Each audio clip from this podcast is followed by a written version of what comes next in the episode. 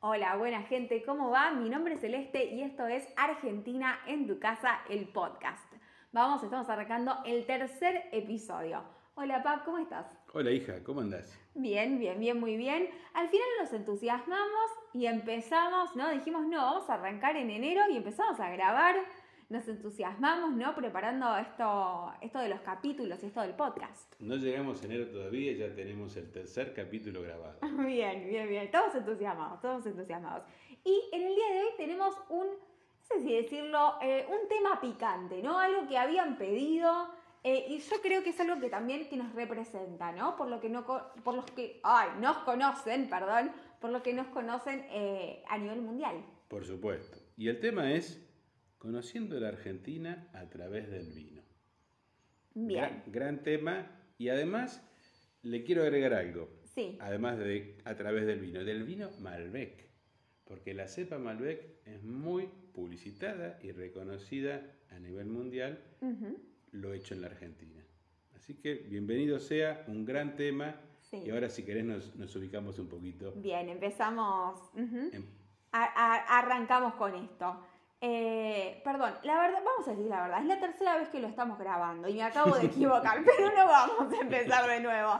Les pedimos perdón, estas cosas pasan. eh, y también mm, lo digo porque en las clases yo siempre digo, eh, prohibido no equivocarse. Pasa Nos tenemos eso. que dar el derecho, el derecho claro, a que el pase. permiso, el permiso a que pase. Así que bueno, vamos, vamos a seguir. Avanti. Arrancamos por el origen. El origen del vino. El origen del ¿Cuál vino se remonta a 5.000 años Sí. antes de Cristo, los egipcios. El primer dato que, se encontró.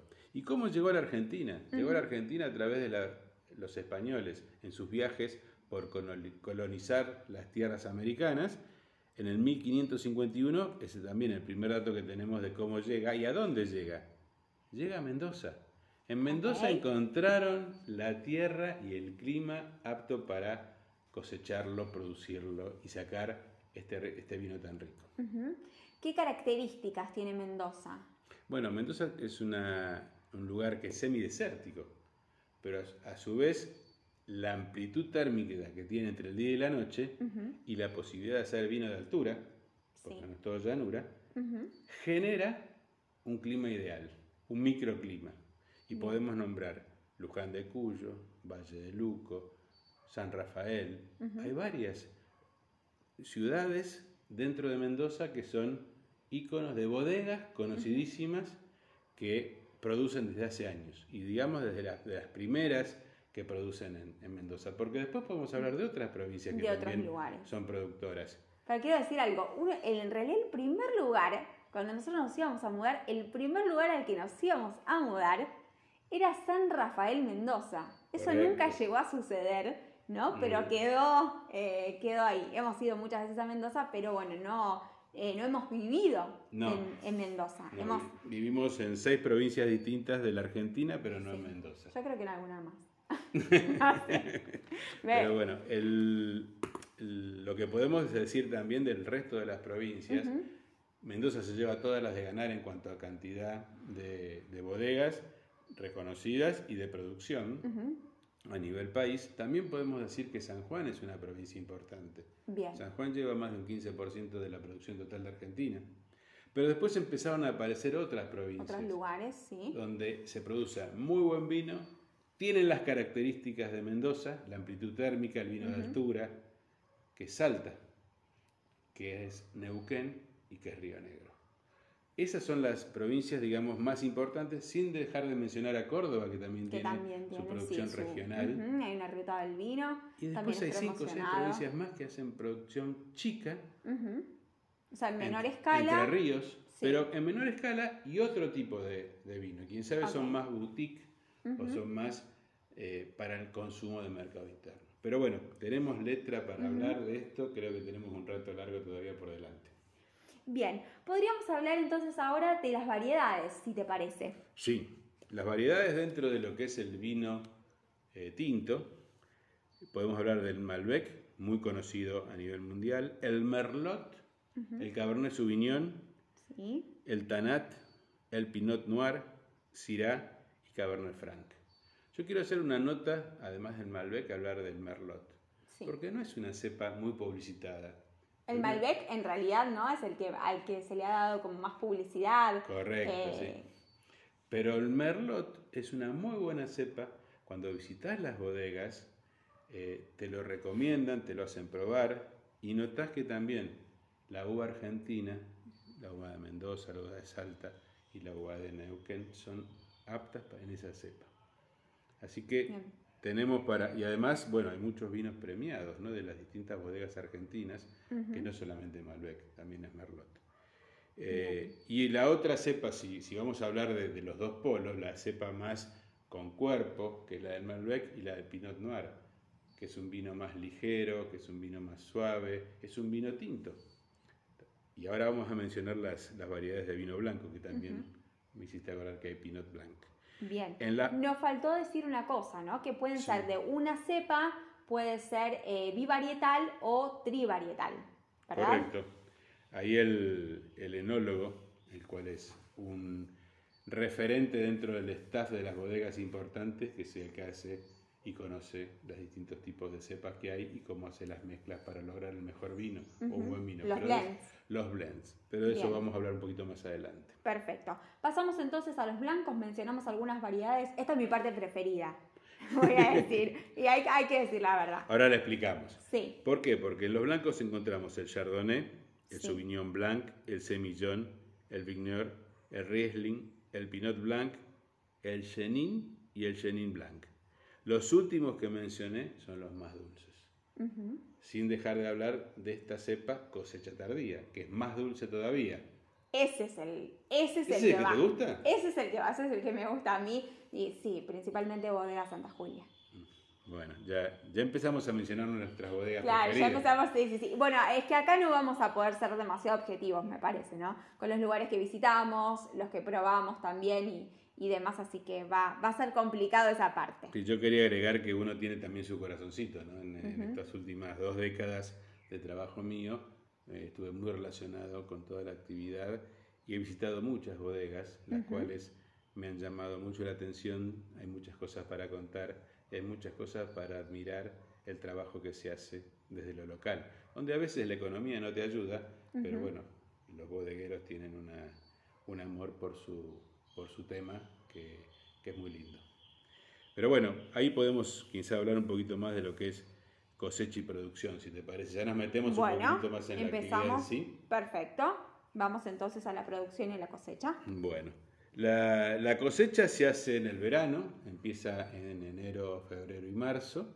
Marzo la cosecha tardía porque se deja la uva eh, madurar y se eh, es más dulce, a, a mayor maduración, mayor cantidad de azúcar, pero también se hace lo que es eh, poda en otoño, o sea que tenemos los dos eh, temas, la poda en otoño y la cosecha en el verano. Sí. Eso es importante conocerlo porque lleva, lleva todo un ciclo. Lleva todo un ciclo. Vamos a marcar que nuestro verano es lo que sería enero, febrero y marzo, que marzo sería el momento para los de cosecha tardía, ¿verdad? Correcto, Porque correcto. estamos eh, al revés con el tema estaciones que lo que es Estados Unidos o Europa. Con respecto a, a producción, podemos mencionar, para no ser tan amplios, es la producción empieza, a- luego de la cosecha viene el despalillado de lo Sí. que es la uva, el sacar las hojas, sacar todo lo que trae el- la cosecha, que es, es a mano, es una de las pocas actividades a veces que tiene tanta mano de obra. Después viene el estrujado, después del despalillado, después viene el, el filtrado, y después del filtrado pasamos a eh, los toneles, los distintos tipos de barricas o toneles que tienen en cada una de las bodegas. Hay bodegas que trabajan eh, el vino en barrica, en toneles muy grandes o en toneles de acero inoxidable, toneles de madera o de acero inoxidable.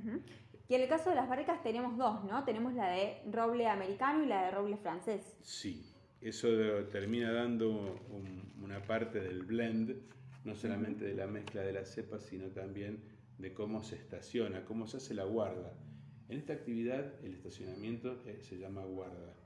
Entonces hay vinos jóvenes y hay vinos de guarda. Los Bien, explícame qué sería eso. ¿Qué sería un vino joven? un vino joven sería el que luego de la eh, cosecha y producción, en dos años llega máximo a la venta. O sea, tiene un tiempo de vida útil para venderse en dos años. Por eso a veces vemos en los hiper y en los super algunas ofertas de vinos jóvenes a muy buen precio porque se está por producir su vencimiento, ¿no? Claro. Entonces, en los supermercados cuando ves que está ahí, ¿no? Como un precio eh, reducido, claro, está un poco más económico, debe ser seguramente por eso. El vino joven tiene un tiempo de consumo de dos años. El vino de guarda son aquellos vinos los cuales son los reserva o los gran reserva, donde luego de pasar de tonel y hacer la decantación, se pasa a barrica. Y dentro de la barrica están tres, seis meses, un año y a veces hasta algunos más, hasta algunos 18 meses. Esto que va, va generando un vino con más cuerpo, un vino que va tomando los distintos sabores, porque no solamente el de la madera, sino también el de los distintos blends que se van tomando, porque hay uvas que tienen más sabor a frutado, hay uvas que tienen más sabor a ciruela, entonces todo eso se va mezclando y ahí en el, el, enólogo, hace su trabajo artesanal, hace su trabajo. Hay, había una anécdota que, me gustaría que cuentes em, de un enólogo que había probado un vino y agrega, vos me habías dicho era así, agrega, ¿no? Como que van viendo cómo, cómo va quedando y haciendo, produciendo algunos ajustes. Y agrega un pedazo, ¿no? De, madera dentro de una de las barricas, ¿era así? Claro, por ejemplo, recuerdo cuando visitaba Bodega de Fin del Mundo, eh, el cual era cliente de la empresa donde yo trabajaba. la sala estamos hablando de Patagonia, Argentina. Patagonia, Argentina. La sala de barricas había 200, 300 barricas. Hmm. Y el grupo de enólogos va trabajando y va probando y viendo cómo va madurando ese vino de guarda. Y a su vez, en algunos momentos, la barrica no le está dando el, sabor que ellos están buscando y le agregan roble americano de otra barrica, ¿no? O roble francés para darle un, poco más de identidad a ese vino, ¿no? Pero bueno, es un trabajo que se va haciendo muy a, muy al día a día. es, digno de verlo, la verdad que es muy bueno. Ya que hablamos de, eh, del enólogo, ¿no? que es una parte importante del staff.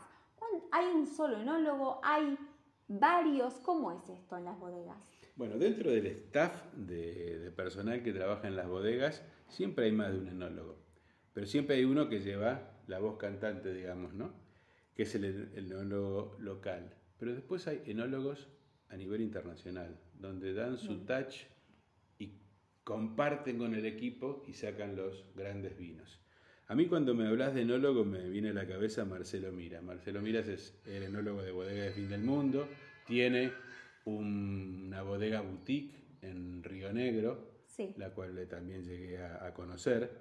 Eh, y él era el que conocía y tenía en ese momento eh, década del 2008, 2009, 2010, tenía, eh, llevaba adelante la tarea del enólogo. Y después, esa misma bodega, Fin del Mundo, tenía un enólogo muy conocido, que es Michel Roland.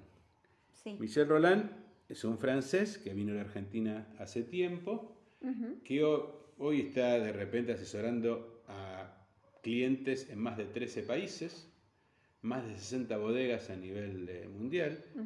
Además de tener su emprendimiento como bodega en Mendoza. O sea, él, además de su bodega en Francia, su bodega en Mendoza, donde juntó eh, un montón de empresarios y cuatro o cinco empresarios más y formaron un par de bodegas. Clos de los Siete. Es una bodega, es una bodega con un vino realmente de primerísima línea y a nivel eh, mundial. Pero bueno, hablando del enólogo, el enólogo le da toda esa sapiencia al equipo para poder formar y tener los vinos que realmente las bodegas merecen y que después compiten por, por premios, porque a nivel mundial eh, estas bodegas que estamos mencionando han sacado premios en algunas cepas, en algunos vinos, especialmente lo que son reserva y gran reserva. Perfecto, muy bien. Em, bueno, podemos pasar ahora, si te parece. Ah, no, no dijimos. Los vinos blancos, ¿tienen, ¿tienen guarda? No te pregunté. No, los vinos, los vinos blancos casi no tienen guarda. Son vinos jóvenes, son vinos que se consumen también dentro de los dos años. Eh, alguna bodega muy puntual hace guarda de repente de algún vino, pero es muy, es muy pequeña, es de poco tiempo. Eh, los vinos blancos tienen una acidez diferente, tienen una salida diferente y además cuando se empezaron a desarrollar los vinos secos y los vinos dulces y los vinos cosecha tardía, ahí encontraron un gran mercado. ¿Por qué? Porque el, el vino blanco eh, se desarrolló de manera muy importante y hoy se está desarrollando también eh, en distintos tipos de envases, cosa que me llamó la atención y vos Es me verdad. comentaste algo. ¿Lo querés Sí, comentar? estuvimos, eh, de hecho hoy estuve sacando unas fotos ¿Así? sobre esto, porque eh, actualmente también podemos conseguirlo en latas, que es, digo, algo totalmente, por lo menos para nosotros, eh, novedoso. Sí. Eh, y también ha cambiado no solamente con corcho, sino que también hay taparrosca. O sea que Correcto. esto ha ido variando, ¿no? Lo que pasa es que las bodegas también, a través de su marketing, quieren cautivar al, al- al joven, a- no a aquella persona que eh, viene de años eh, consumiendo y van viendo los distintos tipos de vinos, sino se compite con otras bebidas. Sí. Eh, el vino contra eh, la cerveza, la sidra contra el espumante. Que es lo que vamos a hablar. Entonces, ojo, eh, eh, sí. cuando la bodega busca ampliar su, su clientela y su edad de clientela, tiene que buscar esto, donde le llega al joven a través de un vino blanco en lata. Un vino tinto también, ¿no? Pero el vino Sí. blanco lo consumís al lado de una cerveza. Entonces, eso también empieza a competir. Lo que yo vi hoy era entonces blanco y rosé. Y rosé, que es otra variedad. sí. Esos son los que vi de dos bodegas, de dos bodegas distintas, pero bueno, en, em, sí, en, un, en un supermercado local en, en Tucumán, ¿no? En, en la zona de Yerbabuena. ¿Qué te parece si pasamos entonces ahora a los espumantes? Los espumantes, un gran tema también para desarrollar porque tiene su, su distinto, su distinto del, Su- del- del- del vino, del vino tinto y Son vino distintivos también. Y tenemos también acá, también, ¿no? Vamos a poder ser objetivos, va a haber, acá va a haber anécdota también. eh, y sí, es, es, es imposible, ¿no? no Uno tiene ahí como su corazón también en, en distintos lugares, ¿no? Según donde ha vivido, los lugares que ha recorrido y, y demás. Ahora cuando hablemos de la bodega seguramente va a salir, va a salir sola esta anécdota que vos me estás sugiriendo. Pero bueno, hablando de los espumantes, eh, los espumantes tienen una manera de cosechar muy parecida al vino, pero de producción distinta.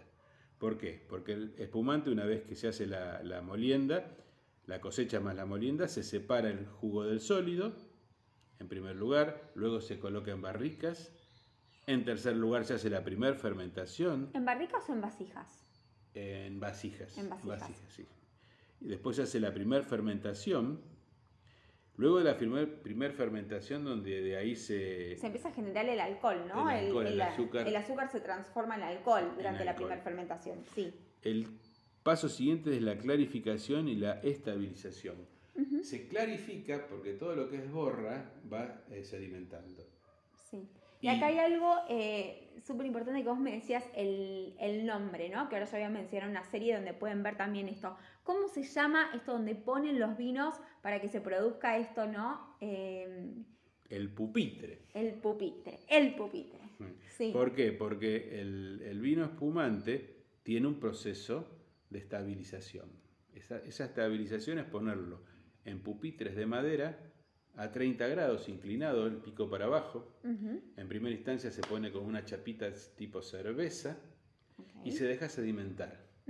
Mientras va sedimentando, ustedes ven que la parte de atrás, donde apoya la botella, tiene cuatro muescas.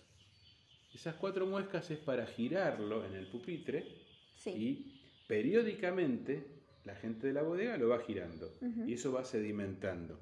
Bueno, acá les recomiendo que vean, hay, eh, bueno, últimamente hay una serie que se volvió eh, bastante famosa, que es Emily in Paris, y ahí, conocida por la, en realidad la- es protagonizada por la hija de Phil Collins, y en un momento hay un capítulo que eh, transcurre en una bodega y pasa esto, ¿no? Que se ponen, hay una visita guiada y empiezan a girar las botellas, ¿no? Entonces se da esto, digo, como para que sea un poco más, eh, más Eso gráfico. tiene, tiene un nombre, el método, el método se llama champagnat y viene de, de- de la costumbre que se tenía en Francia de cómo ir girando la botella y sedimentando. Ahora, jamás en ninguna de las visitas guiadas que yo hice en Argentina me pasó de poder hacer esto.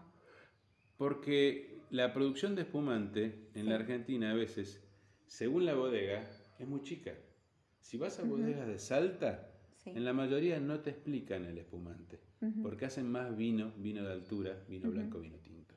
Sí. Pero en Pero sí en la, Mendoza, en- en la Patagonia. en la Patagonia, en la y en Patagonia. Mendoza tenés bodegas donde su espumante es muy conocido.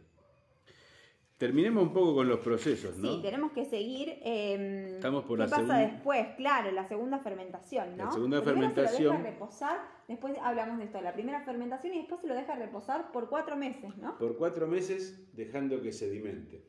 Ujú. Una vez que, que sedimenta y que se hace la segunda fermentación, se lo mezcla con la levadura, azúcares y se gasifica. Ahí eh, al gasificar se le saca la chapita, se le saca la borra y se le coloca el corcho ya que va a quedar con el bozal. Bien, ahí entonces ya va el corto. Entonces era vino base, al vino base se le agregan las levaduras, se le agregan entonces distintos nutrientes y azúcares y eso es lo que va a generar la gasificación. Correcto. Y ahí sí. va el corcho. Y hay distintos tipos de corchos. Y vos venís acumulando. Yo te lo voy a mostrar en alguna foto porque... eh, Porque es un, es un hobby acumular Claro, para a mí, a corchos. mí me resulta muy gracioso cómo se llama eh, el recipiente donde vos, porque en realidad es para otra cosa, es un recipiente que tiene que ver con el vino, ¿cómo se llama el recipiente donde vos pones los corchos? El decanter. El famoso decanter, decanter bien. donde teóricamente uno cuando abre una botella de vino, especialmente tinto, lo deja reposar en el decanter, elimina el alcohol sí. y después toma bien el, el vino con su sabor y no con, con todo el alcohol que a veces es lo primero que sale. Sería como que se lo deja como evaporar. Claro, Bien. sí. Eh, sería bueno tenerlo por lo menos 30 minutos, hay que ver si aguantamos Sí. sin, sin, sin probarlo. Sin probarlo. Bien. Y Pero- eh, digamos, algunos son sintéticos, ¿no? Bueno, los corchos sí pueden ser o de corcho Sí. o sintéticos. Va según eh, la, la cultura y cómo lo trabaja cada bodega, Ujú. inclusive también qué tipo de vino. Los vinos más jóvenes puede ser que encuentres corchos sintéticos, los vinos de guarda son corcho corcho. Además, es, para mí es como un trofeo en el decanter guardar los distintos corchos, porque me- tengo corchos de algunos vinos muy Sí. especiales, muy especiales, por la, la guarda que tuvo, por la marca que, que- que consumí o que probé, Ujú. eh, por el origen. Sí. Hay vinos chilenos muy, muy ricos, hay vinos españoles, californianos, y bueno, Ujú. me tocó en algún viaje que hicimos con, con mi esposa, con tu madre, eh, que consumimos, que teníamos la posibilidad de repente, Sí. donde parábamos, eh, elegir el vino para la, según la comida que teníamos, Sí. y en esas bodeguitas que uno entraba y elegía, eh, yo me llevé de, además de probarlo, me llevé de trofeo el corcho. El corto. Bien, bien, bien. Ok. Bueno. em, Y para cerrar, quería decir que los espumantes tienen un reposo y una guarda de dos años. Dos es por eso el- el- la diferencia de precio. en precio. Sí. Claro, esto obviamente sí va a incidir en, en el precio porque, bueno, es otro, es, es otro tiempo, ¿no? Mm. Eh, claramente, sí. Dentro de los espumantes también hay variedades, ¿no? El brut, el extra brut, el Sí. sec, el demisec, pero hay uno especial. Muy especial, no especial, muy especial. ¿Cuál Que es? aquellos que no nos gusta demasiado el espumante, Sí. no dejamos de, de tomar lo que es el deseado de bodega Schroeder. Ujú, de Eso- familia Schroeder. De sí. familia Schroeder. Es un espumante muy, pero muy rico, que todo lo que se produce se vende, que a veces no podían, me contaban los dueños, llegar a toda la Argentina, Sí. porque les, les era muy difícil, porque a veces tenés que tener mayor producción, pero es, es de esos espumantes que le gusta a los amantes de la sidra, a los amantes del vino espumante en general, Sí. ya que es para recomendar. Saquémonos el corazoncito de lado y digamos, por gusto es para recomendar. Bien. Em, no, quería decir también que es precioso, la verdad que la bodega es hermosa. Digamos, nosotros también, bueno, tenemos creo que una relación especial con, con Neuquén, ¿no? Em, la bodega es muy, pero muy linda, todo lo que son los viñedos y el restaurante es hermoso. Tiene un, un restaurante realmente muy, pero muy lindo. Eh, y acá tenés, ¿no? Alguna, alguna anécdota también de, del tema de. Porque hay distintas bodegas, ¿no? Con, con restaurantes y demás. Pero has realizado, ¿no? Eventos en algunos lugares. Sí, me tocó en 2007, 2015, que Sí. fue donde estuve trabajando en Neuquén, hacer distintas charlas para empresarios, clientes de la empresa donde yo trabajaba, e invitar a economistas. Y la verdad que la bodega Mm. creaba un clima y un ambiente muy especial. Además de la misma bodega ofrecernos, ¿no? Hacerlo porque tenían restaurante, porque podíamos hablar de vinos y podíamos hablar de economía también. Entonces se conjugaba un montón de, de temas y En un espacio natural, muy, pero muy lindo, muy agradable. ¿Y qué economistas? ¿Me puedes mencionar alguno que Sí, hayan llevado? Tuve, tuve la, la suerte de compartir con Sergio Berenstein allá en el 2015, previo a las elecciones, con Carlos Melconian también, porque organizábamos charlas regionales con la Universidad Católica de Salta, con lo que es IFES en Neuquén, y eh, esta gente, además de, de trabajar en conjunto y en equipo, siempre nos, nos proponía ¿no? Eh, qué economistas eh, podíamos invitar. Y- ¿De Pablo estuvo en alguna oportunidad? Juan Carlos de Pablo lo hicimos en una concesionaria esa vez, pero Ok. Porque no encontramos lugar en la bodega. A veces las bodegas también Ujú. son muy lindas para hacerlo, pero están muy demandadas, ¿no? Eh, pero bueno, un sinfín de economistas que en, eso, en esos años se acercaron y, y pudimos charlar con ellos y, y tener un, un diálogo un poquito eh, más, eh, más cercano. Sí. Eh, el, el lugar amerita y bueno, es una de las cosas que, que bodega barria, barra, barra turismo lo podemos llegar a lo podemos llegar a unir en el comentario. ¿Te parece que eh, ahí terminamos, ¿no? Con el tema de los espumantes. Ah, nos falta esto, ¿no? El espumante versus la sidra. Sí, eh, la Argentina, si miramos 20 años para atrás, la sidra tenía un papel muy importante. Sí. Después los espumantes empezaron a tomar eh, un, un mercado y empezaban a competir. Y yo creo que hace de unos años atrás, ese mercado del espumante que lo consiguió, la sidra lo empezó a recuperar. No solamente por precio, sino porque han hecho sidras eh, muy ricas, como mencionamos, el espumante de Schroeder, de familia Schroeder, podemos mencionar el 1888. Ujú, que es una que sidra, es una sí, sidra sí, que sí, se está consumiendo. Ujú. que es- que- Se que- le ha hecho también mucha, mucha publicidad, es muy Ujú. rica.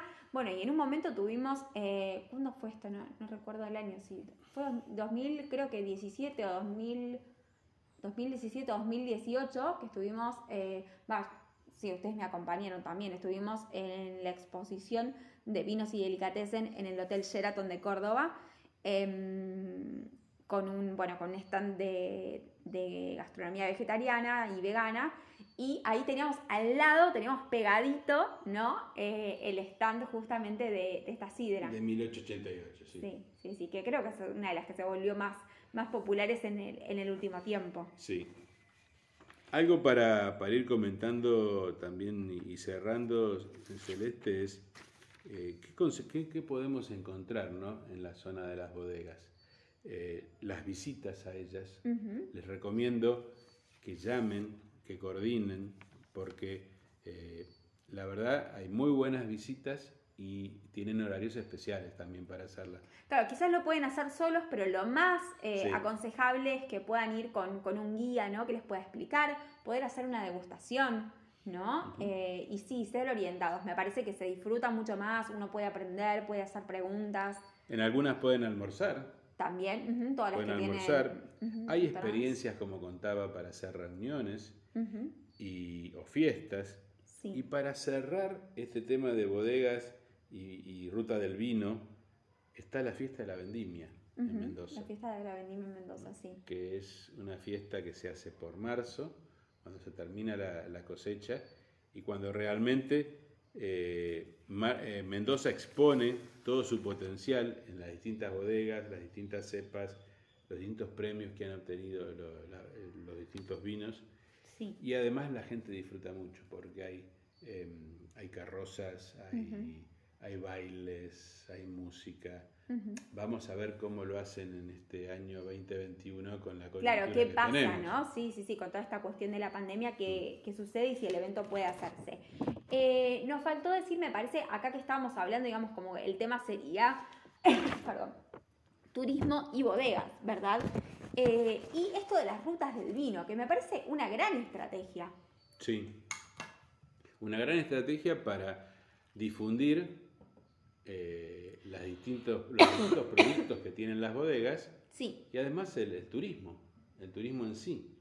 Ahí yo quería atarlo también, mencionar un poquito cuáles son las principales bodegas. Bodegas, claro que nos había faltado eso. De las zonas que mencionamos, ¿no? Yo me recuerdo en Patagonia, más de Schroeder, Fin del Mundo, NQN, que ahora es, eh, que es Bodega Fin del Mundo, o sea que ahora son lo mismo. Son lo mismo. Bien, son los mismos dueños. El grupo Rakiam.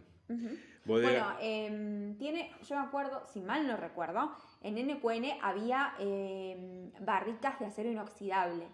Sí. Me acuerdo haber visto eso. Me acuerdo de las pastas también que comí en, porque, ese restaurante. Porque tiene un restaurante con un chef, la verdad que hace una cocina internacional muy, muy buena, muy para recomendar. Bodegas Miras, las boutiques, eh, me parece que es, como para mencionarlo. Canale y Patriti en Río Negro, Canale histórica, histórica. Eh, después en Cuyo tenemos Bodega Familia, Nido Senetien, eh, Luigi Bosca, Norton, Doña Paula, Clos de los Siete, Salentine, Chandon, Lagarde, Zucardi, que es tu famoso Santa Julia, y Trapiche. Y me voy a olvidar de un montón, pero la verdad, en Mendoza es muy grande, muy grande el número de bodegas importantes que hay, reconocidas por sus vinos, ¿no? por, su calidad, no, no, por su cantidad, porque si uno habla de las bodegas industriales como Peñaflor, como, como Recero, que hacían otro tipo de vino en otra época. Hoy ya el vino ha tornado a ser un producto más selectivo. Y por eso se hace esto, ¿no? Bien. La otra vez eh, estábamos, eh, vimos un rato largo, ¿no? La, página de, de Zucardi. Que también, ¿no? Con sus, con sus etiquetas, el tema del marketing, ¿no? Y cómo también esto ha ido, ha ido cambiando, ¿no? Y ahí también me desayuné, y actualizándome un poco, porque hacía rato que no, que no tomaba contacto con, con la bodega, es la cantidad de productos que tiene de exportación. Ah, podemos hablar de lo que es mercado interno y mercado externo, y ahí hablamos de la exportación. Pero Zucardi tiene un montón de productos que no se conocen en la Argentina, que son netamente, que llegan a exportarse, que no estamos en la mejor época de favorecer las exportaciones, pero a su vez hacen un trabajo eh, titánico estos emprendedores, estos, estos empresarios, en llegar al exterior. Yo divido el mercado interno donde todas las bodegas con su volumen pueden llegar. Acá tengo la anécdota de Tacuil. A ver. Tacuil es una bodega de Salta, de Cafayate, donde hacen un muy buen vino, pero una escala muy chica. Sí. Yo me acuerdo que habían venido unos hermanos españoles que daban, eh, hacían eh, reuniones. Tenían un restaurante, ¿no? Ellos. Tenían un restaurante en Barcelona. Sí. Que, o oh casualidad, Dentro de la anécdota te cuento, vos para reservar mesa tardás 11 meses. Fíjate lo importante. Lo importante que es, sí, sí, sí, el eh, restaurante del que estamos hablando. Estamos hablando, pero para no hacer demasiada publicidad, estos hermanos recorrieron varias bodegas en la Argentina. Sí. Porque querían en sus almuerzos y cenas tratar de poner el mejor vino para acompañar en el maridaje. La cosa fue que recorriendo llegaron a Tacuil fueron a ver a los, a los hermanos dueños de la bodega y después les dijeron, bueno, pero nos gusta mucho este vino, lo queremos tener para nuestro restaurante. No tengo producción. No puedo llegar a exportar hoy lo que vos me estás pidiendo. Claro, la cantidad que se necesita. Claro. Y otra cosa que vos me decías, eh, que es necesario el eh, distribuidor, ¿verdad? Claro, cuando haces mercado interno, tenés distribuidores en Argentina para llegar mejor pero cuando haces mercado externo, hmm. depende de tu distribuidor en Londres, en París, en, Alemania. ¿Para qué? Para llegar a importar. A veces muchos son importadores y después de, de importador te lo distribuyen en los distintos puntos de venta. Fíjate vos que lo importante que para el, eh, el empresario argentino que exporta tiene un flete carísimo porque el flete es muy largo para llegar a Europa Sí. o para llegar a Japón o para llegar a Australia, por Australia. ejemplo, que la otra vez me preguntaban, un alumno me preguntaba, me decía, ¿me podés recomendar alguna bodega y demás? Terminó comprando un vino de Mendoza, eh, pero pasa que muchas veces en lugares, ¿no? Así, digamos, realmente alejados de Argentina, eh, que quieren, con- digamos, porque es, es conocido y quieren quizás, eh, bueno, poder, poder acceder a, eh, sí, algún vino local, ¿no? Algún vino Fíjate, nuestros. fíjate que además de vestirlo al vino, Ujú. tenés todo el marketing, la botella, el corcho, la etiqueta, Sí, todo lo, eh, todo lo que cuestión tenés de que packaging. utilizar para vestir lo Sí. tenés que exportar. Lo tenés que poner en destino. Después el distribuidor lo tiene que distribuir y tenés que tener un precio competitivo. Porque empezás a competir con vinos de muy alta gama de países que están mucho más cerca. Entonces, no siempre se puede exportar, es muy difícil y lamentablemente no vamos a entrar en un tema de economía, que me encanta, pero no vamos a, a- no, no tenemos la posibilidad hoy que esto esté apalancado por el gobierno nacional a que favorezca las exportaciones. Sí. Sino todo lo Y no contrario. hablamos también de impuestos, ¿no? De la cuestión impositiva y eso porque ya si no sería... Me cae un lagrimón con los empresarios ya de, de escucharlos y de ver qué difícil es. Sí. Ahora, yo recuerdo que vos me mencionaste, hay una figura importante, ¿no? Para poder, para que este proceso quizás de, de exportación sea más factible. Eh, ¿qué es el- son los cancilleres, ¿verdad? Es el canciller. El canciller, el embajador. O sea, las embajadas en, la- en- en cualquier país, las embajadas son aquellos que te promocionan tus productos. En el caso de la Argentina, me acuerdo cuando escucho a Diego Velar eh, hablar de cómo trabajó en China Sí. La exportación de carne argentina y la cantidad de frigoríficos que su gestión lograron exportar y hoy lo importante que es tanto carne vacuna como porcina. Sí. China tuvo un problema con lo que son los, los cerdos muy importante, tuvo, una, tuvo que recurrir a eh, importarlos. Pero ¿qué hace el embajador? El embajador te representa en el país donde está a sus bodegas, a las bodegas de su país o a, lo- a las cámaras, porque eso está concentrado por cámaras. La cámara de, de los vinos, la cámara de los, de los calzados, la cámara de, de Sí. la fruticultura. Bueno, ellos Bueno, hay son- otro gran tema, ¿no? El tema de la fruta. Sí, ellos son los que realmente ayudan a colocar el producto en el exterior. Entonces, si te fijas, la cantidad de eslabones que hay desde que se produce, se envasa, se viste, como digo yo, la botella y empieza el recorrido es muy amplio. Por eso la labor que hacen es excelente y bueno, me encantó poder transmitir un poquito y hablar un poco de, de lo que es el, el vino y conocer la Argentina a través del vino, como empezamos. Empezamos Sí, que todo. sepan justamente, ¿no? Que la- como decíamos al principio, la mayoría en el exterior conocen eh, y tienen como referente a Mendoza cuando se habla de- del vino y también porque es uno de los destinos más publicitados. Yo que- creo que viene Buenos Aires y después Mendoza está, ¿no? Como en segundo o tercer lugar.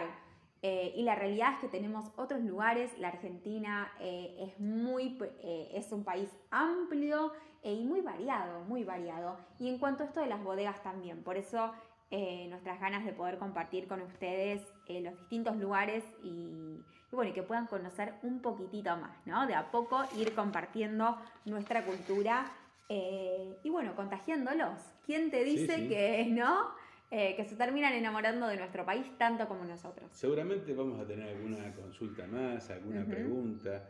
Me gustaría ir respondiéndolas eh, de a poco, cada una de las que nos lleguen. Pero bueno, este es un primer puntapié, ¿no? Hablando de estos temas, de este tercer tema que volcamos en el podcast. Así que, bueno, adelante, vamos a ver. Veremos cómo- cuál cómo es el seguimos. próximo. Los invitamos a, a, bueno, que nos digan qué les pareció.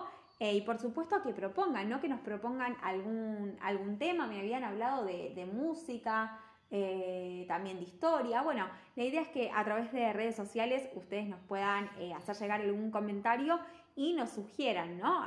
Algún, algún tema. Sí, bueno, nosotros lo vamos ahí planeando y lo vamos trabajando en conjunto. ¿Te parece, Pa? Hija, es un gusto realizarlo, llevarlo adelante y poderlo comunicar. Así que me agrada mucho y bueno, vamos, vamos por más. Seguiremos, seguiremos. Bueno, eh, gente, entonces esto fue todo por hoy. Mi nombre es Celeste. Los invito a que nos sigan en Instagram a través de arroba argentinaentucasa.elpodcast y eh, también me pueden seguir si quieren en mi red personal que es arroba soy Celeste Marini. Eh, y ahí, bueno, estoy subiendo también contenido, acabo de empezar a subir contenido relacionado a lo que es la enseñanza del español. Así, bueno, también pueden seguir practicando en, casa. Practican con esto el listening y ahí practicamos también algunas otras cosas más. Eh, nos volvemos a encontrar entonces la semana que viene, ¿te parece? Dale, un gusto, ¿eh? Gracias, bueno, Gracias, gente. Nos volvemos a ver entonces eh, prontito. Gracias por escucharnos. Adiós.